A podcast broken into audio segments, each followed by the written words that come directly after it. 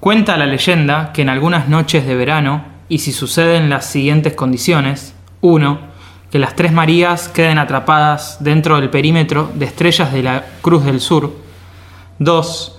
Que un hilo de la luz del faro de Punta Carretas atraviese los cristales del piso 25 del Palacio Municipal y pueda ser visto abierto en colores desde la iglesia del Cerrito. Y 3. Que en ese preciso instante, en algún tablado de Montevideo, haya una murga entonando la última estrofa de la retirada. Entonces, cuenta la leyenda, que a esa murga le sucederá algo increíble. Y algo increíble van a ser los siguientes 40 minutos, porque esto es Dicen que la Murga es, un podcast sobre Murga Uruguaya. Bienvenidos amigos, amigas, mi nombre es Martín y junto a Jimena Servino y Luciano Coco Pastrana nos propusimos armar este podcast en plena pandemia. Porque podrán suspender los ensayos, pero nunca el carnaval. O sí, no sabemos. Pero bueno, vamos a tratar de estar averiguándolo en el episodio de hoy. Vamos a tratar de encontrar respuesta y vamos a estar charlando del carnaval, los concursos y otros espacios donde salen las murgas. Y nos preguntamos, ¿es todo lo mismo? Bueno, al menos tienen algo en común, la magia de febrero.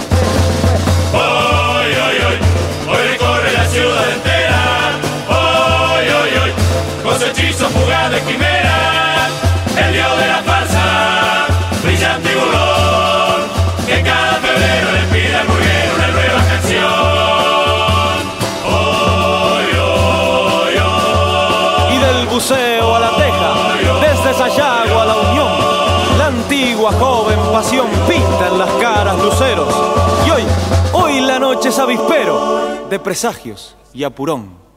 Está el barrio en la cantina, el camión ya va a salir, los muchachos repasan la despedida.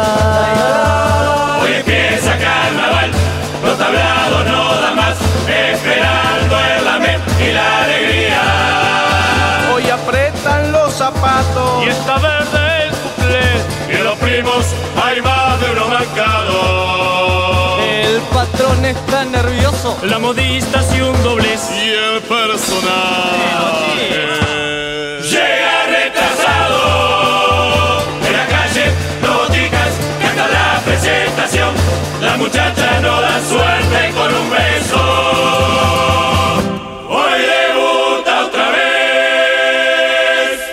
Lo que ayer se moría.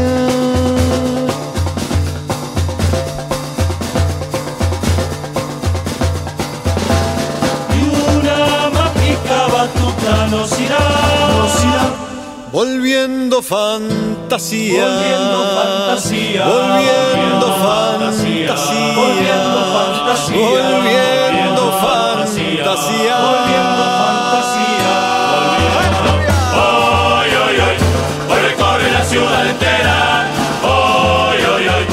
su hechizo fugaz de quimera.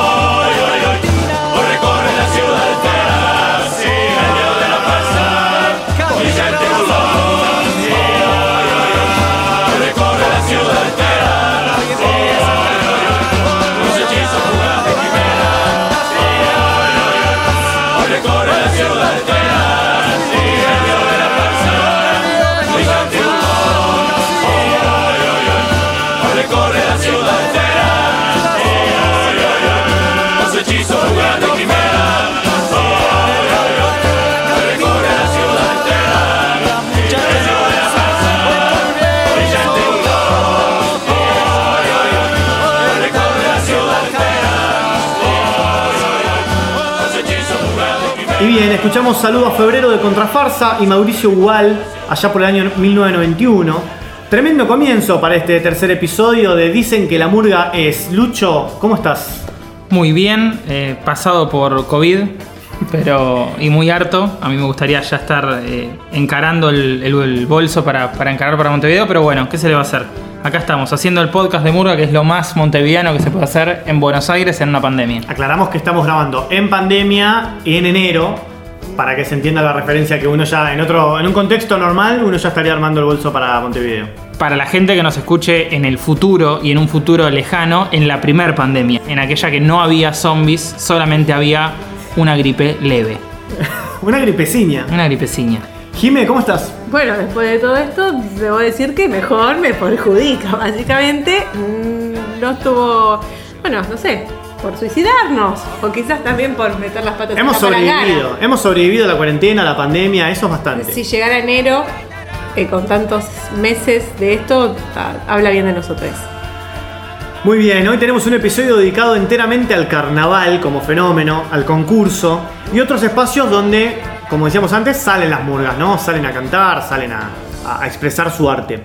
Y lo primero que quiero preguntar es, ¿todo el año es carnaval? Bueno, eh, me- yo te diría que sí, pero no. Sí, pero no.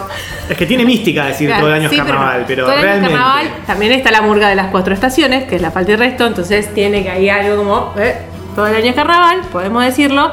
Eh, pero creo que donde se da la mayor parte de la movida es cuando empieza la primavera, ¿no? Cuando ya empieza a hacer calor, cuando ya las murgas empiezan a ensayar. Como. Creo que la idea de este episodio es empezar a pisar ese tiempo y hablar profundizar O sea, en febrero. se puede decir que las murgas eh, trabajan y ensayan todo el año, pero que hay un periodo que empieza en la primavera que es un poco más activo para la murga uruguaya. Claro, porque digamos. además, más allá de, de lo que es el ensayo para el concurso para el carnaval en febrero, existen eh, otras instancias más, como es Murga Joven y el Carnaval de las Promesas. Y eso es en... en- Y eso es en eh, noviembre, diciembre, Ok. o sea, entre noviembre diciembre, principios de octubre, perdón, finales de octubre, noviembre, diciembre se da todo esto. Ok. Está bien, o sea, entre una cosa y otra sí se puede decir que en todo el año uno tiene actividad de las murgas, las murgas van presentándose, hacen también giras y presentaciones en teatros y demás, eso está de más aclarar. Pero bueno, está esta mística alrededor de febrero y ahí surgen otras preguntas también. El carnaval, febrero y el concurso oficial, ¿son la misma cosa? ¿No son la misma cosa? Lucho, ¿qué opinas? La respuesta no es obvia. Eh, yo creo que puede llegar a ser obvia para algunas personas o para muchos de nosotros en el 2021. Yo recuerdo los, los- los 90 y los, los primeros años de los 2000 era muy difícil escindir el concurso del carnaval. Claro. Pero hoy ya creemos que, o, o muchas personas que creemos que no, que son dos cosas distintas. Eh, en parte por esto que, que decía Jimé recién, ¿no? De- del carnaval de las promesas, del carnaval del interior, de Murga Joven y demás. Eso nadie puede negar que eso sea, que eso no sea carnaval, mejor dicho. Y no ocurre en el marco del concurso del, del carnaval de la EPU. Ahora, lo que, los que recién hace muy poquito tiempo estamos entrando al mundo de- del carnaval montevideano, entramos siempre por el concurso oficial porque es algo que tiene una centralidad muy particular. Sí, eso es cierto. Yo, yo creo que, que es un poco inevitable, sobre todo desde nuestro punto de vista de- del otro lado del río. Los que, no, los que no escucharon Murga por primera vez porque se los mostró un amigo, porque se los mostró un familiar o porque son, de Uru- o son uruguayes o son de familia uruguayes, es porque entraron a YouTube y vieron un video y muy probablemente, muy probablemente ese video haya sido grabado en el concurso oficial de, Claro. de, de, de Daekpu, digamos, que sea en el Teatro de Verano. Es muy probable. Y a partir esa es la puerta de entrada, ¿no? Como, como siempre también decimos entre nosotros que hay, hay también murgas que son puerta de entrada para, para el género, como puede ser La Falta, los 80 y los 90, como puede ser Contrafarsa en los principios de los 2000, como puede ser hoy La Trasnochada y Agárrate Catalina, y la Catalina ya hace unos años igualmente. Pero me parece que sí, que el concurso no es el carnaval, pero es la gran vidriera del carnaval. Yo creo que sería muy interesante atravesar esa vidriera y ver qué es el carnaval. Yo traje acá unos, unos datitos para, para poder eh, tomar dimensión de, lo, de lo que es eh, el concurso. Tenemos que pensar que hay registros de concursos de comparsas en Montevideo desde 1872. Tremendo. 1872. No Ya- como lo conocemos hoy, me imagino, pero bueno, el mismo concurso. Exactamente, los concursos en, en- en esos años eh, se hacían en, en Plaza Matriz, para quien conozca es dentro de la Ciudad Vieja. Por supuesto, la Montevideo de hace 130 años no es la Montevideo que era hoy, eh, creo que ninguna ciudad, por supuesto, pero, pero la, la- la- la principal fuente de artística en ese momento eran las comparsas y lo que es negros y lugolos, o, o tal vez lo conocen como candombe, el candombe que es un género musical. Te pido que digas N-word. N-word.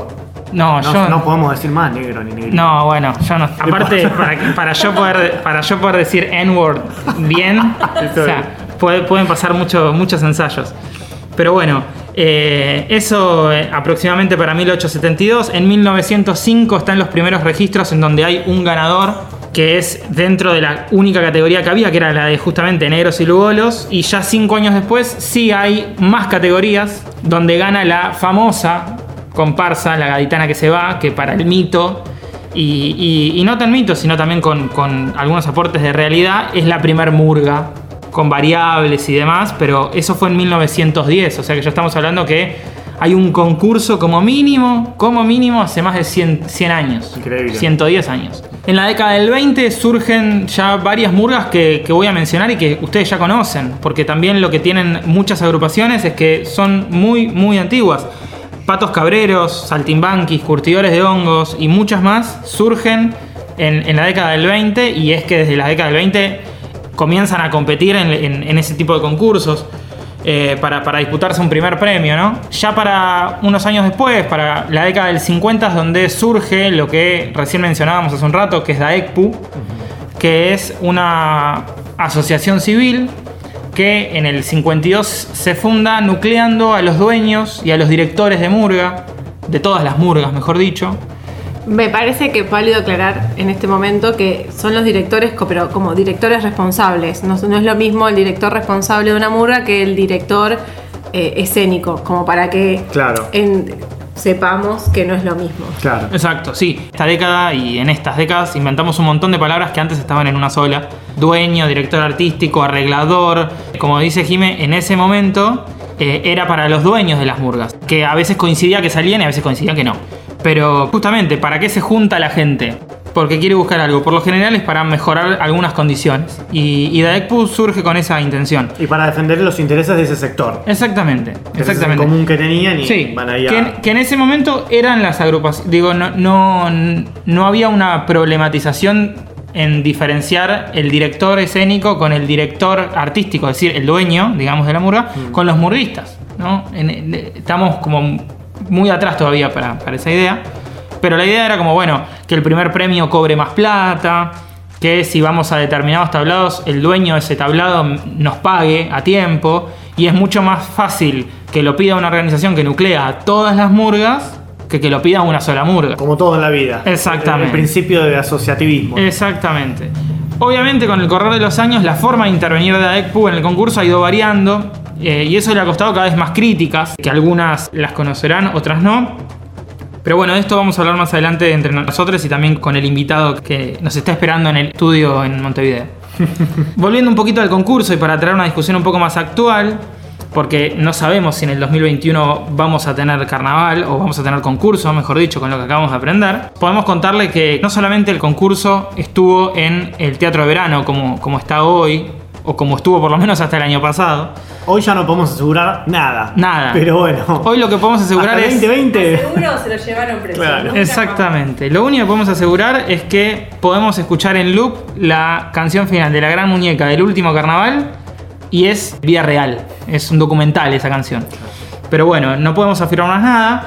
Pero está habiendo muchas discusiones con si va a haber concurso o no. Y si va a haber en qué condiciones y en qué lugar. Porque el teatro de verano, para los que lo conozcan, es muy grande. Pero a la vez no es tan grande si queremos respetar temas de distancia y demás. Protocolos y demás, claro. Exactamente, lo bueno es que es al aire libre.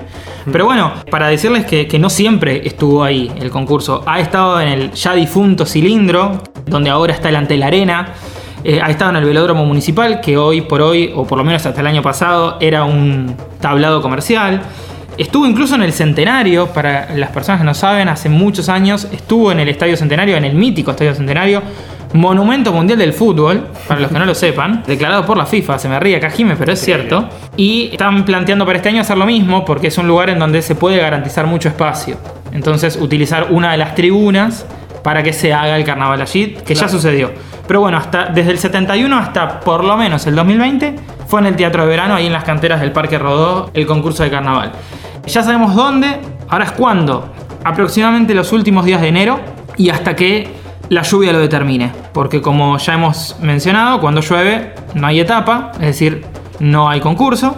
Se suspende por, porque es al aire libre ese, ese teatro. Entonces suele ser hasta finales de febrero, se ha extendido a veces a la primera semana de marzo y bueno, siempre está el chiste de que se va a llegar a semana de turismo, que es lo que eh, exactamente, lo que nosotros en Argentina como país no laico eh, le decimos Semana Santa, allá entienden todo y es la semana de turismo. Me gusta porque no sacaron el fin de semana, pero le pusieron semana de turismo. no solamente no sacaron el fin de semana, es toda la semana. Son todo lo que está bien. Bueno, qué gran, qué, qué gran qué país. gran país, gran Eh, nación. a mí me gustaría sumar a esto que hay algo que al concurso, en el desarrollo del concurso que hace Lucho, para mí está bueno, que fue lo primero que se suspendió. Mencionar es que existe un desfile de carnaval, que creo que también es como muy famoso, que fue lo primero que se suspendió, que se hace por 18 eh, de julio hasta la plaza... Se hace desde la, desde la Plaza Independencia, que para los que sepan es donde está el, es el centro del- de Montevideo, digamos, está el, el Palacio Salvo y demás, hasta la Plaza Cagancha, eh, que, eh, o la Plaza Libertad, que tiene, eh, justamente es una plaza muy chiquita, muy chiquita, muy chiquita, en donde se eh, levanta como un pequeño obelisco en el medio de la avenida 18 de julio y ahí se armó, por lo menos hace dos años se arma como un tablado, porque antes no había ahí un lugar donde se presenten las murgas. Solamente desfilaban de punto A a punto B. Hace un par de años ya armaron como un tablado, pequeño por supuesto, pero muy bonito, en donde cuando llegan cantan un 3-4 minutos de, la parte que, que- que ellos quieran. Eh, pero sí, se hace eso, ya está suspendido. Se habló de hacerlo en la Rambla, pero con el viento que hay en la Rambla en, en- los últimos días de enero, yo creo que vamos a encontrar murguistas en Ensenada. Claro. Entonces, bien suspendido me parece que está. Ya para, para terminar y para los más bilardistas va este, este mensaje. Le- le- no sé si les, les copa, les cuento cómo viene el, el ranking de los primeros premios. Me encanta, yo me reinscribo en esa categoría de bilardista. Muy bien. Bueno, yo no, soy menotista, pero dale. Muy bien, muy bien, muy bien. Eh, todo- eh, a, a todo es todo. Eh, Patos Cabreros tiene 15 primeros premios. Eh, le sigue Curtidores de Hongos y Asaltantes con 12. Saltimbanquis también con 12. Y Diablos Verdes, la consecuente, le sigue con 7 primeros premios. Así que ya tienen ahí mínimo 30, 40, 50 espectáculos para decir, bueno, esto, ¿qué onda esto? Y bueno, yo por lo menos se los recomiendo. Hay Así que que mirarlos. Exactamente. Así que bueno, el carnaval no es el concurso, el concurso no es el carnaval, pero si hay carnaval, qué lindo que es el concurso y esta es mi impresión, eh, la mía de eh, Luciano Coco Pastrana, firmo. Y bien, estuvimos hablando un poco del carnaval en febrero, cómo son los concursos, cómo, cómo es el diálogo que se va formando ¿no? entre las murgas que van discutiendo acerca del propio sentido que tiene el carnaval y cómo son también los distintos espacios que existen para salir a cantar, que no es ni uno solo ni tampoco son todos iguales. Y justamente, después del último carnaval, vamos a aclarar que estamos grabando en el año 2020, así que el último carnaval fue el de este febrero. eh, la murga La Mojigata anunció su retirada poco después del concurso oficial. Algo de eso parece que dejaba ver en el espectáculo, ahora lo vamos a preguntar, vamos a charlar un poco sobre eso.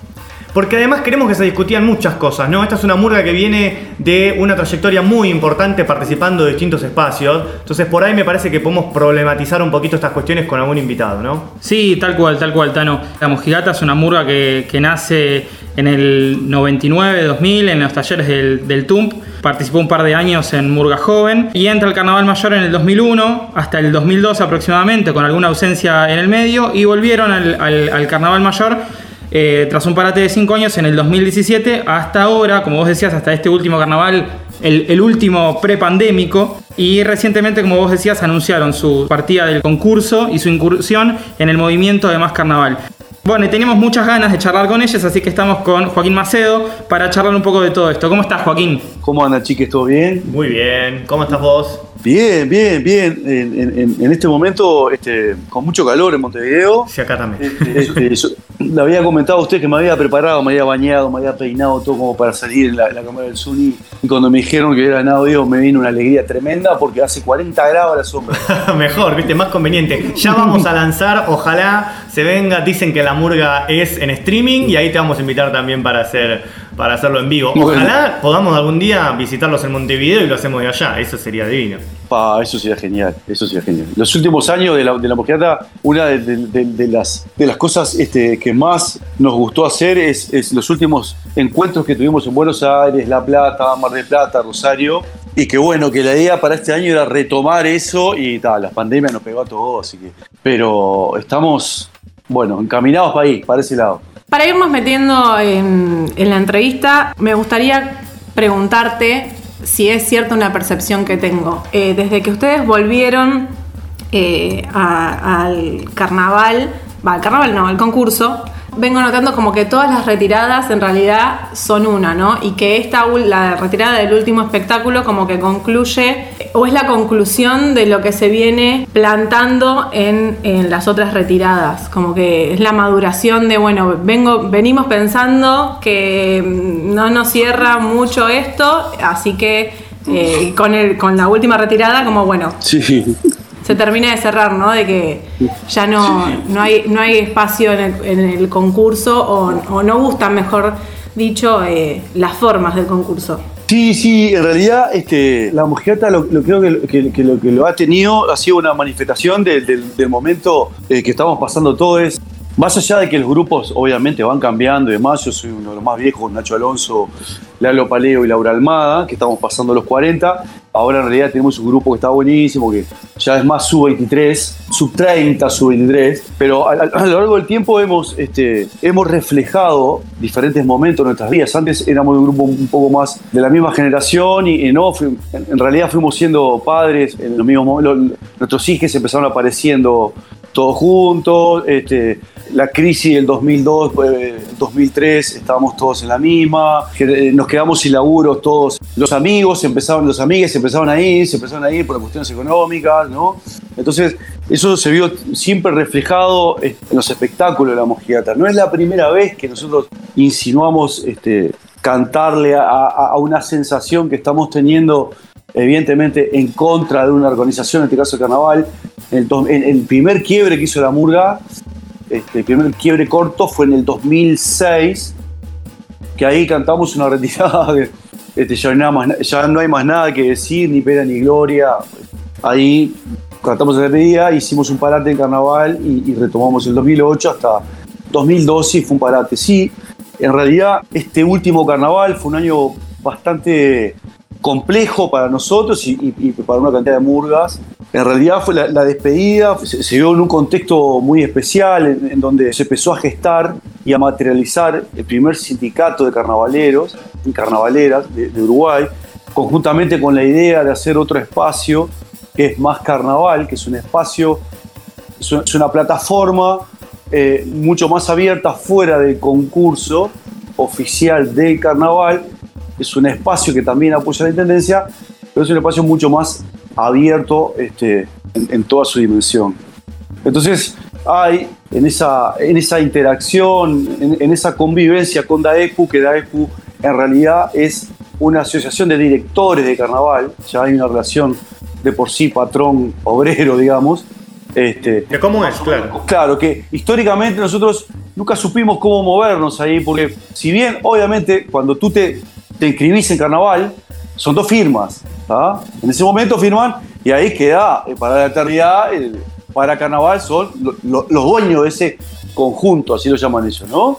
No, no, no estoy haciendo una crítica, sino una descripción de, más o menos cómo, cómo, cómo se organiza EXPO, ¿no? Entonces, en ese momento, cuando, cuando nosotros intentamos participar en carnaval por allá por el 2000, nos encontramos con que primero que teníamos que pagar un dinero, este, un dinero importante para la promisión, algo así como la chapa de un taxi, no sé. este, La matrícula. Claro, la matrícula. La, la- La patente de corso. Claro, la patente de corso. Para dar la permisión y teníamos que inscribir la murga y para ello, este, bueno, dos compañeros tenían que, que firmar. En ese caso, yo no recuerdo bien cómo se dio. Yo hace 20 años atrás eh, estaba también con, en un viaje psicodélico y un, un poco más, no era, no era yo. Entonces no recuerdo bien cómo fue la votación que hicimos para que eh, esos dos compañeros firmen. En ese caso firmó Por ahí firmaste vos en el medio del viaje psicodélico y dijiste, bueno, no, pero no me di cuenta, no, no, no me di cuenta. no me- Entonces, bueno, este, firmó a- una compañera, María Armada, Nacho Alonso, hicimos esa- ese trámite, digamos, dimos la prueba de misión sin mucha pretensión, y bueno, entramos de carnaval y esas dos firmas quedaron para la eternidad como este, los dueños de carnaval. Y DAESPU este, funciona como eso, ¿no? Entonces, digamos que es este, eh, todas las decisiones de DAESPU no pasan por los, las muras cooperativas, los conjuntos cooperativos, de, los conjuntos artísticos, sino las decisiones de DAESPU pasan por los dueños y directores de los conjuntos que la gran mayoría de los dueños no tienen una relación artística con el conjunto, sino son dueños con, la relación, este, bueno, de un empresario, obrero, eh, ¿no? Entonces, nunca supimos bien cómo movernos, nunca supimos en realidad imponer una idea, también es un poco responsabilidad nuestra, ¿no? Imponer una idea de que se revalorice y se revea este, el tema de los conjuntos cooperativa. Y fue un tiempo largo que, que tuvimos esa relación en un principio bastante desinteresada por nosotros con la Expo. Y al final, el año pasado sí, ya en el 2018, eh, perdón, 2019-2020, ya nos involucramos mucho más con esta movida del sindicato y más carnaval, lo cual este, tuvimos que estar más por dentro de la organización de Carnaval de la Expo y ahí nos chocamos de frente con, con, un, con cinco camiones Scania, este, con, con formas muy distintas este, en cuanto a, todo, a todo, no- no solo la organización, sino que... Y claro, eso nos pegó el- en pleno proceso del espectáculo del carnaval. Y no podíamos estar ajeno a lo que nos estaba, lo que estaba pasando. Entonces quisimos de alguna forma desahogarnos de alguna manera y Facundo García, quien hasta el año pasado era este, el director, digamos, el director realístico de la Mojigata, hizo esa letra que nos tiró y como que de alguna forma recogió lo que estamos viviendo y pasando y bueno, hizo esa despedida que en realidad en un principio era más que nada mostrar lo que estamos sintiendo en, ese momento. No, no sabíamos bien qué iba, a, qué pasar, si nos íbamos a ir de, carnaval, un año, dos años, si nos íbamos a ir todo. Pero la historia nuestra era eso, ¿no? Mostrar un poco lo que estábamos sintiendo. Así que sí, Joaquín, recién vos eh, hacías una reconstrucción sobre lo que ustedes sentían, ¿no? Eh, ha- hablaste primero del 2001-2002, eh, después eh, el avance, el tener niñes, digo, una generación, ¿no? Una- un corte generacional. Y cuando vos lo hacías, yo me identificaba mucho del otro lado del mostrador, ¿no? O sea, yo me acordaba de ser oyente y espectador de cuando podía viajar de, de la mojigata y también ir creciendo, ¿no? Ver a la mojigata en los primeros años, verlos después, verlos ahora. Esa reconstrucción me parece muy interesante y a propósito de eso, yo tenía una pregunta anotada que va a parecer joda, pero yo juro que estaba anotada, eh, que es la siguiente. Ajá. Eh, ustedes ahora, digo, parten del, del concurso, del concurso, que el concurso no es el carnaval, ¿no? Es, parece un eslogan, pero se van del concurso para, para más carnaval, pero a la vez cuando yo hacía una reconstrucción para presentarte decía que estaban en Murga, ustedes salieron de Murga Joven. sí, Y creo que son, corregime si, si, es, si no es así, pero hay ya varias murgas en Más Carnaval que estuvieron en el concurso, pero que no estuvieron en Murga Joven por cuestiones generacionales. la Gran 7, por ejemplo, me falta el resto. Claro, que no estuvieron en Murga Joven. Exactamente. Eh, entonces, ustedes serían como la primer, eh, esa murga que atraviesa esas cuestiones generacionales, ¿no? Digo, la generación propia de los últimos años de los 90, los primeros de los 2000, el anhelo de, pasar una prueba de admisión sin saber muy bien qué significaba eso, y después pegar la vuelta, ¿no? Y, pegar la vuelta a esos, valores muy similares de Murga Joven que, creo y creemos que, más carnaval representa. Sí, sí, sí, es verdad, sí. Sí, sí. Eh, está buenísimo porque con Nacho, que, somos lo que, generalmente, este, nada, este, tuvimos más tiempo en, la mojigata, Nacho, el Nacho Alonso, siempre decimos que, que a veces cuando, cuando, cuando, cuando se hace un resumen así, decís, pa, loco, qué lindo, ¿no? Qué, qué, qué lindo. Este, si hubiese sido pensado, sería- hubiese- eh, somos unos crack. ¿no? Porque en realidad esa vuelta, esa cronología que hiciste tú, está, está, está bárbaro. Porque... Pero bueno, eh, eh, en realidad se fue dando, ¿no? Cuando decidimos no participar en carnaval, eh, la decisión también fue tomada este, con la necesidad de, de poder no solo participar en más carnaval, sino hacer funciones nuestras en teatros de, de Montevideo, viajar al interior, poder ir a Argentina, ¿no? tener esa libertad este, de participar en otros ámbitos y aparte tener esa libertad artística de poder meter ingredientes que, que cuando concursás este, no, no lo puedes hacer porque estás ligado a un reglamento. Claro, claro. ¿no? Este, entonces, la idea nuestra este año fue, bueno, lo, lo primero que vamos a hacer es participar en más carnaval, pero a su vez vamos a hacer, eh, vamos a estar todo febrero en un teatro, ya, ya paso es el Teatro Galpón de la Ciudad de Montevideo, vamos a estar dos días por semana en febrero, si la pandemia no, no avanza y nos deja. Eh, vamos a estar ahí. Después nosotros tenemos muchos vínculos con sindicatos. Nuestra forma de, financiación con el tiempo fue cambiando. Eh, gracias a esos apoyos, nosotros podemos eh, tener la libertad de también hacer producciones nuestras, que los costos sean este, bancados por nosotros, por, por, todos. Y en realidad no fue únicamente dejar el carnaval para apostar solamente en más carnaval. Hay una, una apuesta a una construcción colectiva con otros conjuntos y demás que se asimila a los valores que, ¿no? que fue aquella movida de, del- de Murga Joven, pero no es únicamente eso. El- el cuál, cuál es la finalidad que nosotros estamos buscando al, al, al salirnos un poco de carnaval? También una apuesta más grande. Es es una apuesta más grande. Siempre decimos con Nacho que el deseo nuestro ahora es poder generar el concepto banda. Y como para, porque la idea de relatar eh, toda esta transición es, para quienes no lo conocen, entender por qué pasa. Quizás me gustaría saber por qué es que no puede pasar que si participás eh, o sos, formás parte del, del concurso o, fir- o de DAECU, no podés habitar otros espacios. No sé si me comprometo con la pregunta, pero creo que a veces... No, no. Pero No. eh, a veces es como, como que no se entiende por qué eh, no se quiere participar. Como, bueno, ¿y por qué no? Bueno, como dice el, eh, su retirada, ¿no? ¿Cómo me voy a perder que- flashes de la televisión? Eh, y ¿qué- de, qué me, de qué me estoy privando, no? Pero- Quédate tranquilo que la cámara sigue apagada. Viste, no quiero quedar simpático y, y hacer un resumen para contestar tu pregunta y, y- porque no los conozco, pero ya les quiero mucho. Entonces, y, y tampoco quiero esquivar la pregunta, ¿viste? A veces la diversidad es tan necesaria para, para que se genere cosas buenas y a veces también está este, una cuestión macabra, muchas veces. Este, pero que también, eh, no sé si está mal. Daepu en realidad es. Hay una diversidad tan generacional y de cabezas tan grande este, que tiene una autonomía propia, producto de que cuando se formó este, era otro momento histórico del carnaval y del país y del mundo. ¿no? Y era como una.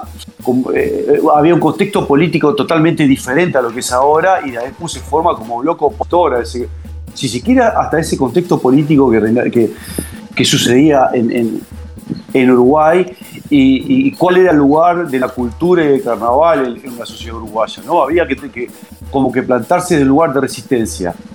¿no? El problema es que eso pasaba en, el 50, 60 y el mundo cambió absolutamente y esa cabeza es, es, es la que hoy sigue, este, la palabra, no sé si la palabra sigue gobernando la EPU con muchos vínculos a- políticos y gobiernos y con muchos intereses de grandes empresas, por ejemplo, empresas de la televisión, que, que- hacen de- de los conjuntos y deshacen lo que quieren, los derechos de imagen, por ejemplo, uno cuando, un conjunto cuando participa en carnaval es obligatorio firmar un contrato que cede todos los derechos de imagen por un dinero eh, insignificante para su fruto de, lo que realmente este, genera para esas empresas con Daepu. Esos directores, eh, dueños de, esas, de esos canales de televisión, son los mismos que están dentro de Daepu, obviamente votados por asambleas por los dueños de los conjuntos. Entonces, claro, hay un reglamento, hay una, eh, unas restricciones que son, que, que si lo ves de afuera son, que decís, pero ¿cómo? ¿Cómo puede ser? ¿Cómo puede ser que nosotros este, aceptemos eso?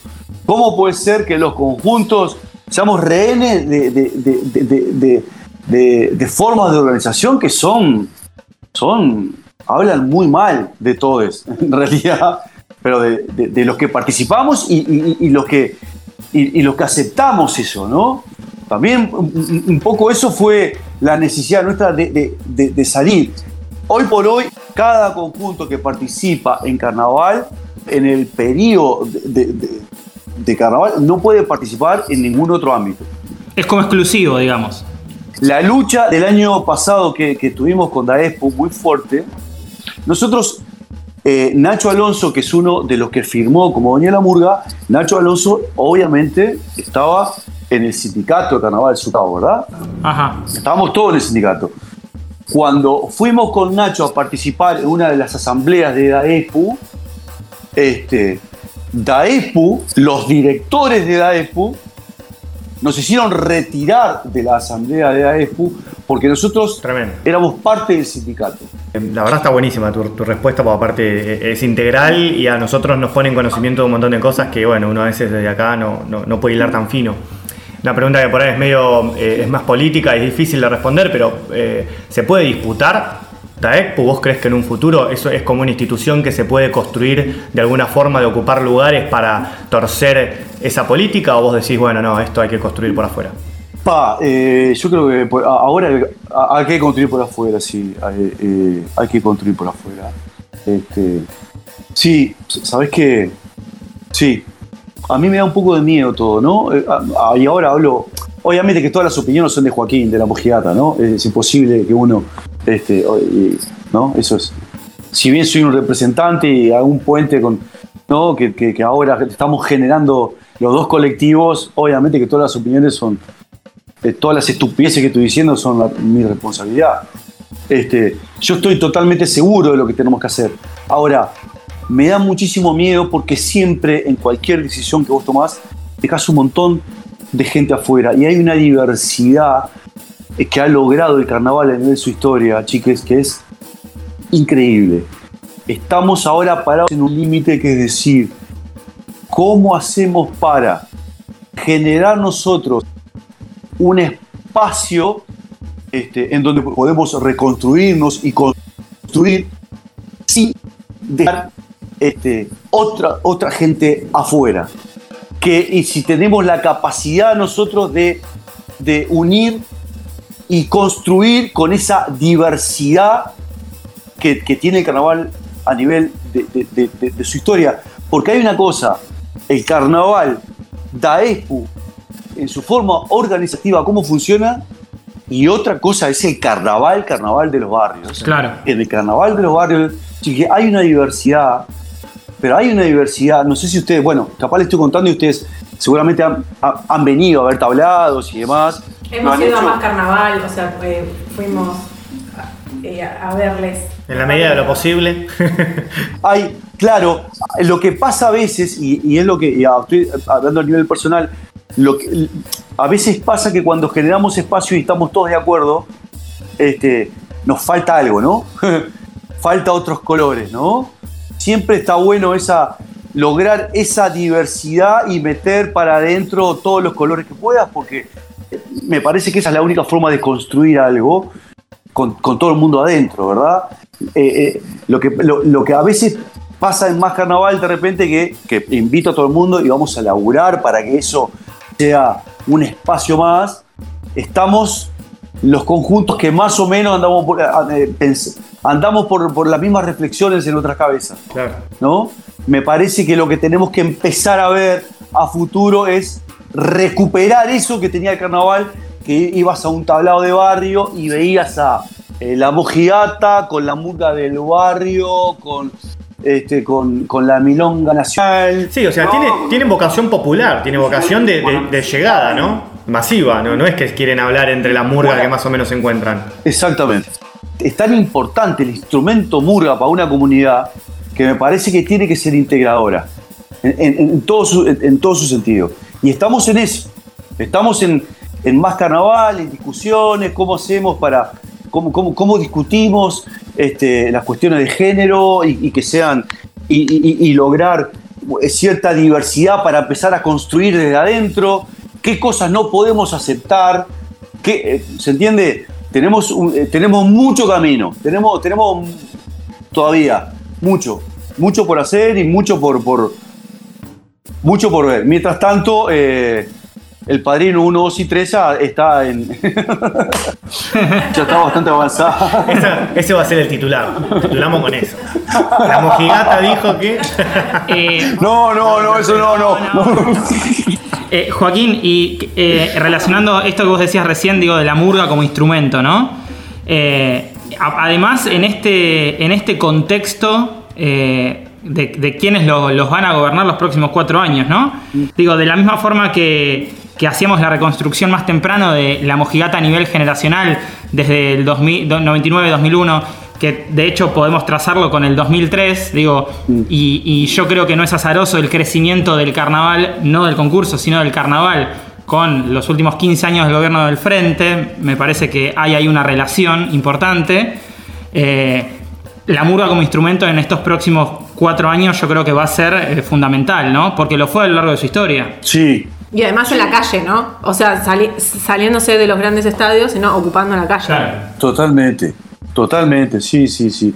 Le hizo mucho bien el, contexto político adverso al género. Ah, También le hizo mucho mal, ¿no? Este, en un momento este, hubo una necesidad de- de ampliar un poco los contenidos, ¿no?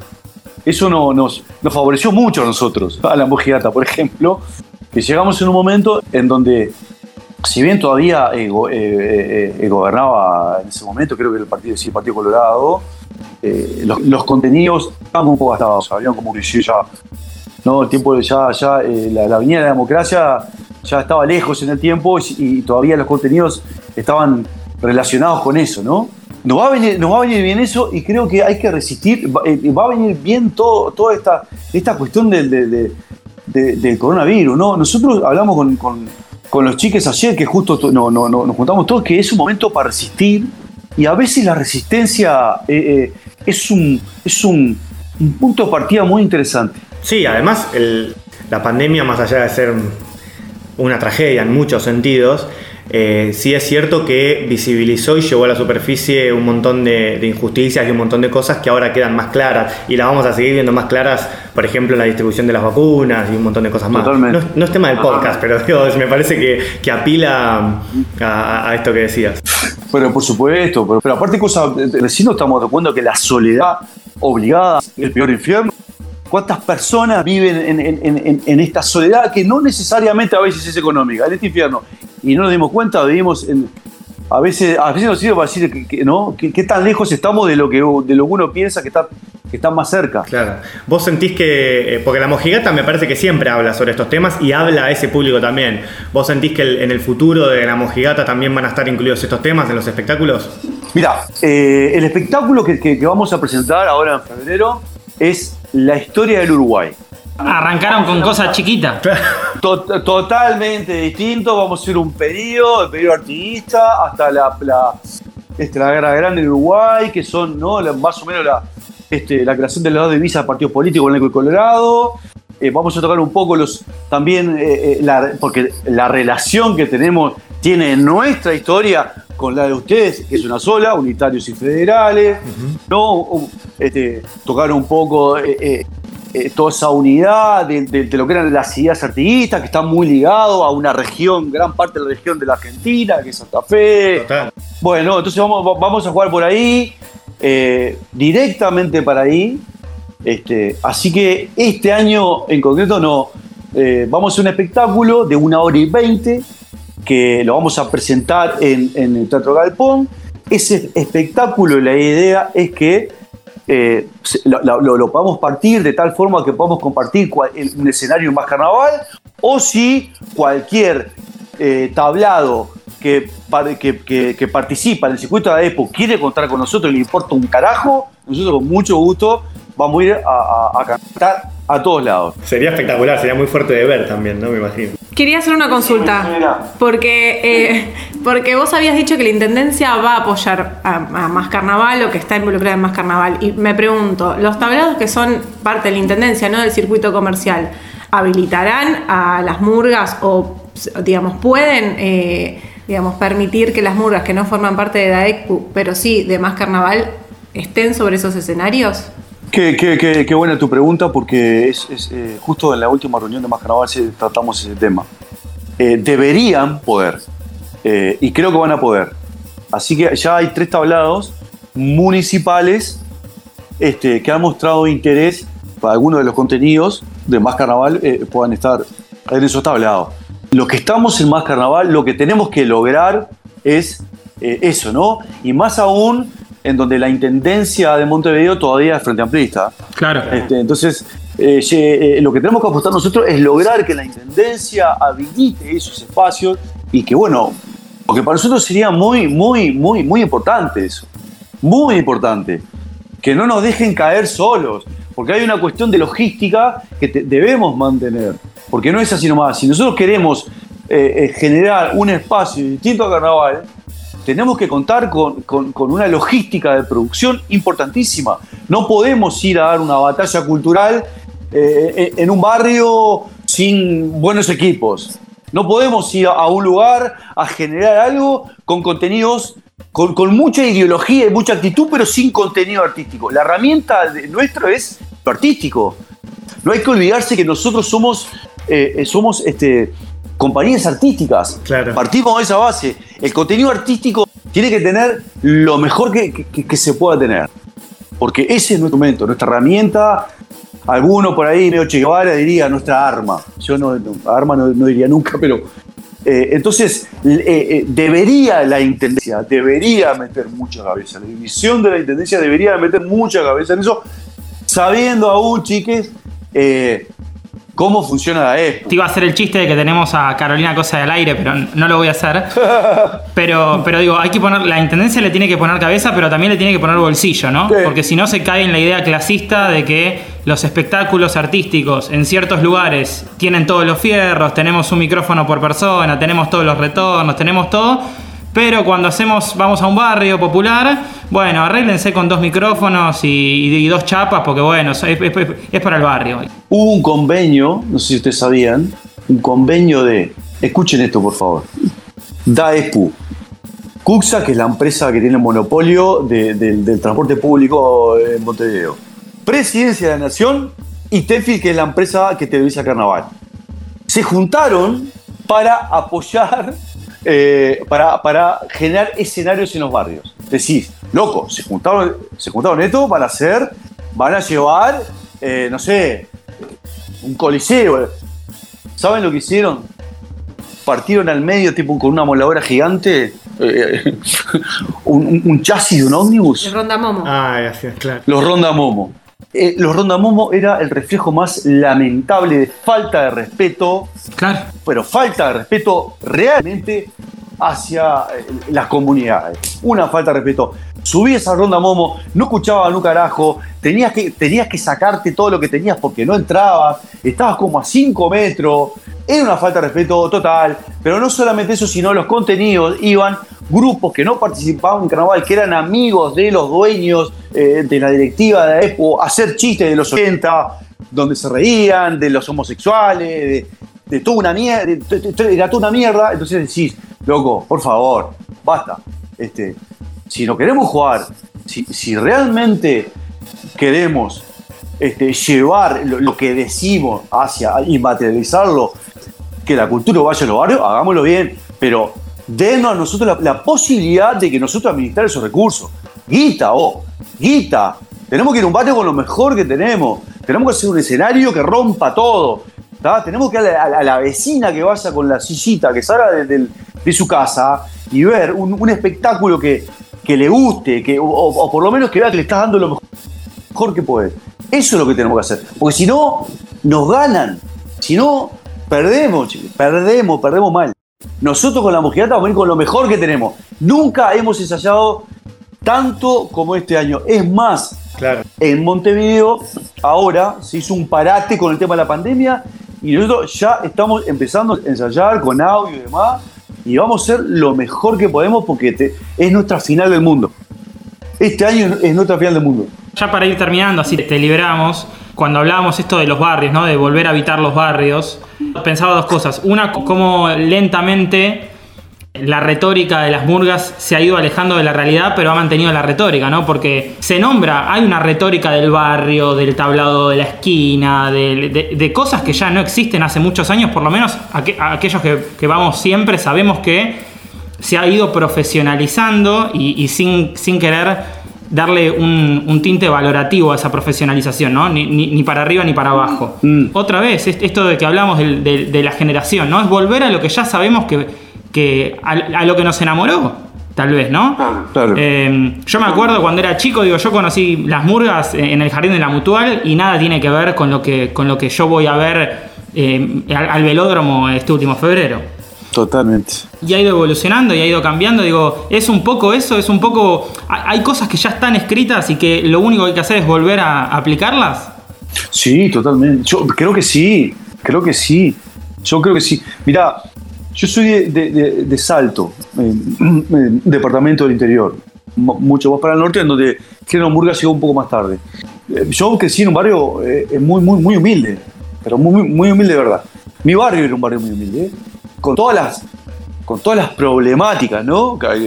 A veces uno eh, le pone un tinte romántico a la pobreza, pero la pobreza tiene cosas espantosas y que, que, que, que construye cosas horribles, ¿no? Este, en todo ese contexto espantoso, me acuerdo que me choqué una noche, me escapé de mi casa y fui con unos, amigos que tenía, que andamos la vuelta en el barrio, nos arriesgamos a salir del territorio del barrio y caímos en un club y nos chocamos con una murga y nos partió la cabeza a los tres. Pero nos partió la cabeza a los tres, de verdad. Hasta ahora tengo esa sensación de. de, de- en, en- ese momento, lamentablemente, no había mujeres, por eso voy a ser totalmente descriptivo. De 17 eh, gigantes cantando, ¿no? Eh, eh, con esa ropa, maquillaje. Era como que- ¿no? como que rompió la cabeza. Y me acuerdo que sentí una cosa muy especial que era que todas esas personas que estaban participando de, ¿no? de, ese ritual, por primera vez está- estábamos todos conectados. Y, y- ¿sabes qué? Me sentí seguro, no tenía miedo. Porque generalmente nosotros sentíamos miedo en nuestro hábitat. Siempre nos, estábamos cuidando de lo, de lo- de lo más grande, de lo más, eh, eh, ¿no? Siempre había como esa cuestión de inseguridad, siempre estábamos mirando para el costado. Me acuerdo que la sensación que tuve al mirar una murga fue entrar en un lugar que era tarde, que nosotros éramos niños, que no teníamos que estar ahí, que habían un montón de peligros de género, más que nada, y fue la primera vez que vi mi comunidad conectada con un espectáculo artístico. Dije, le juro, y después tuve, siempre me quedó esa sensación, le juro que tuve esa... Obviamente era un niño y, no, no- la tenía claro, pero la sensación fue esa, de seguridad, de encontrar algo, encontrarme, encontrar con la, con la comunidad, más allá de que no entendía un carajo. Me di cuenta que ese instrumento era muy potente. era muy potente. Y a veces para la gente que no tiene más que una realidad, que, que no tiene colores en su realidad, a veces caer con algo así, y loco, y, y yo no digo que todos tengan la sensación que tengo yo, pero por lo menos eh, algunos niños, niñas, eh, jóvenes, eh, demás, quizá puedan, pueda- eh, puedan encontrar eso, ¿no? Me, parece, y es una cuestión muy personal. Por lo menos yo hago murga y hago carnaval, este, y siempre, ese es mi, mi- mi mayor motivación. Eh, bueno, no sabés cómo estamos de este lado del charco. Eh, increíble, la verdad. Gracias por, compartirnos tu historia personal, más allá de todo lo, demás que nos venís compartiendo, que por supuesto nos encanta. Y, la verdad que esta, última parte con tu experiencia personal, insisto, te agradecemos haberla compartido porque me parece que eh, es una definición desde el corazón, pero también cargada de política de lo que es Sí, por supuesto. Así que la verdad va a ser una entrevista muy difícil de editar porque Tírenla, tírenla, tírenla. Ya me la- escuchá, vamos, una hora prácticamente de una charla que fue imperdible de pe a pa. Eh, algo vamos a tener que cortar, pero bueno, vamos a tratar de cortarnos a nosotros porque lo que has dicho es, No, es muy rico de, de principio a fin. Así que te agradecemos mucho por tu tiempo y esperamos prontito y si nos ayuda la Organización de Salud Mundial, no sé quién, claro, las vacunas, los gobiernos, eh, si nos ayudan con la distribución de las vacunas, prontito podremos cruzarnos para allá, comernos un asado y Sí, continuar sí. esta charla. No, nosotros, usted, usted, no, usted no se imagina lo que nosotros hemos recogido, el, el- el afecto que recibimos eh, de, de- de ahí es, pa, es maravilloso. Yo, yo, yo- nosotros queremos ir todo el año para ahí, porque estamos, estamos, es más, este año tenemos un, un director que está en toda la movida este, de, como le llaman ustedes, ¿no? Murga estilo uruguayo. Claro. Es que, claro, acá le tenemos que decir así. El día que ustedes unan las dos cosas nos parten el culo. Esto no lo pongan. no, no, para Vamos arriba, amigos, que pasen muy bien. Vamos arriba, hasta luego. Y bien amigos, amigas, amigues, se fue el tercer episodio de Dicen que la murga es... Gracias Murga la Mojigata por acompañarnos, especialmente Joaquín Macedo, tremenda entrevista nos dio. Mi nombre es Martín El Tano Antoniucci, me han acompañado Jimena Naila Servino, Luciano Lucho Coco Pastrana. No se olviden de escuchar los episodios 2 y 3 que ya los tienen subidos y los esperamos para que nos acompañen con el cuarto episodio. Dicen que la murga es se va, pero se va para volver. Adiós y salud carnaval.